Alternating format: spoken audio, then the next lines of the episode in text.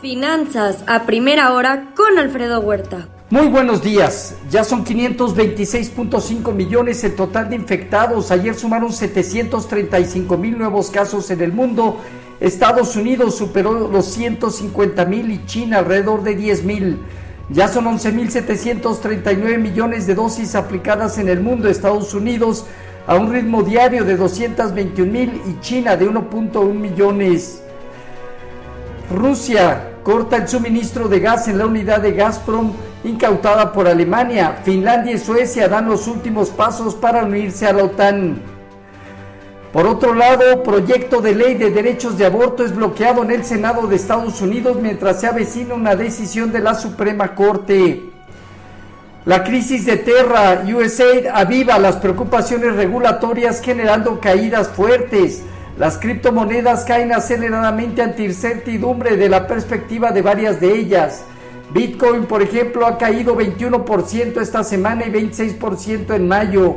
Eh, se ubica prácticamente en mínimos de dos años. Hoy las criptomonedas caen entre 11 y 35%. Los mercados con desempeño negativo con caída aún en monedas contra el euro y probando sus mínimos de 2016 en 1.045 en términos de cierre, fuerte de demanda por aversión a riesgo en bonos gubernamentales a 10 años en Europa y Estados Unidos. El bono en, en Estados Unidos opera en 2.83. Caídas en materias primas, petróleo, metales, el gas natural alrededor del 3,5%, el índice VIX de volatilidad 3% arriba en 33 unidades. En Asia Pacífico, movimientos negativos, caídas de China, Hong Kong, Indonesia, Japón, Malasia, Singapur, Corea del Sur. El desarrollador chino Sunac no paga los bonos y espera perder aún más. Se habla de 742 millones de dólares. En Europa, caídas importantes desde 1,5%. El IBEX de España hasta 2,5%. Francia y el Financial Times de Londres Alemania e Italia en el Inter. Siemens dejará a Rusia asumiendo cargos importantes. Tiene alrededor de 3.000 empleados allá en Rusia. Presentó un reporte débil al primer trimestre. La economía de Reino Unido se contrae inesperadamente en marzo y aumenta el riesgo de una recesión. En divisas hoy, un índice dólar 0.6% arriba, superando 104 dólares, una zona importante. El euro en 1,044 en zona prácticamente objetivo pierde 0.7%, la libra 0.3% abajo y el yen también se aprecia.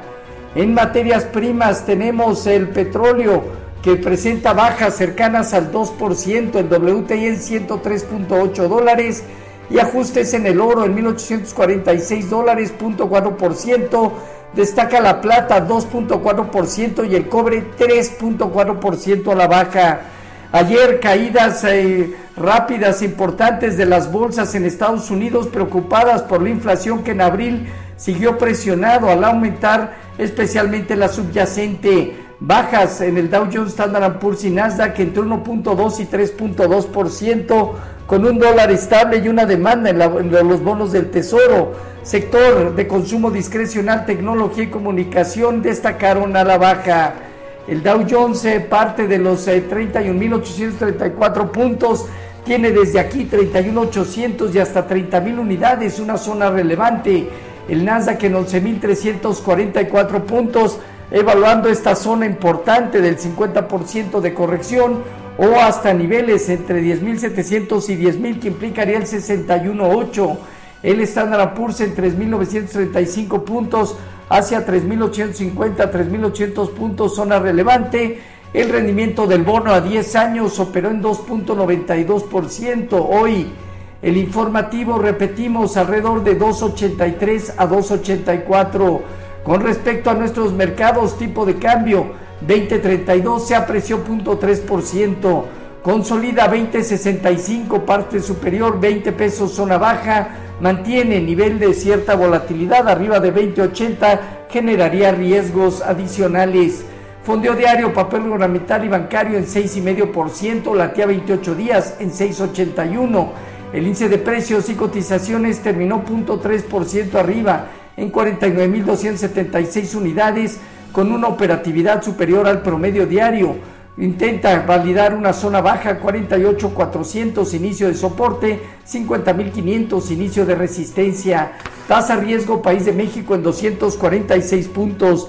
Liverpool acuerda con Actinver una alianza estratégica para ofrecer productos y soluciones bancarias de ahorro e inversión a clientes actuales y potenciales. Pemex llega a 940 mil barriles por día, su mejor nivel desde 2017, en un periodo inclusive enero-marzo. Se emitirá deuda en la Bolsa Mexicana de Valores por 33.500 millones de pesos entre mayo y junio. Hoy solicitudes por su desempleo, precios al productor, emisión de bonos a 30 años. En México, producción industrial y decisión de política monetaria de Banjico. Presiones al alza.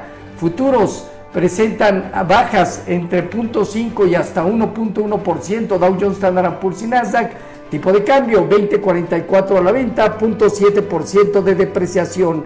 Así, finanzas a primera hora con lo más relevante.